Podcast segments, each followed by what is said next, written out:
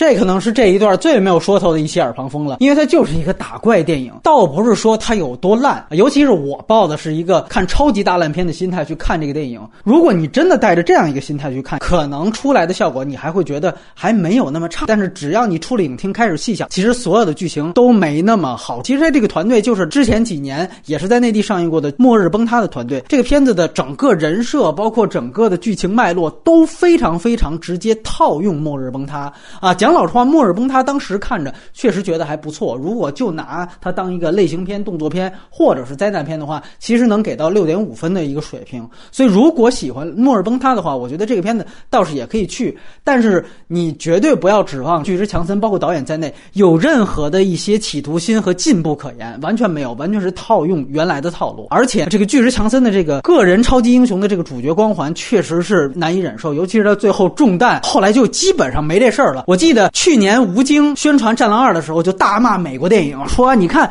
美国那么多个人英雄主义的片子，怎么死来死去死不了？中国观众就不说什么，我弄一个冷风，大家就挑三拣四的。但是无论是美国拍还是中国拍，只要是这类 B 级片人设，我觉得大家都可能看不太下去了。果然，你看这是一类电影吧？巨石强森来中国宣传的时候，吴京是第一个搭把手宣传的。这其实就是一个美国冷风的电影。尤其大家都知道，巨石强森嘛马上要竞选下一任的美国总统了，所以我觉得美国的这种个人英雄主义符号交给巨石强森，这是特别合适的。尤其这里边还硬铺了一个非常粗浅的动保主题，动物保护。你看前面又铺了一个人类多么捕杀猎物，多么残忍，完了到最后啊，一定要让动物去救一下人类，然后就好像又给人类一个反思一样。这些东西都是套路。我唯一担心的就是你现在去竞选美国总统，用这么老套的说教，是不是过时了？当然，从电影的角度来说，我我是觉得这些打戏，如果不是看四 D，如果不是配合着一些电影以外的东西去看的话，是不是没有设计感？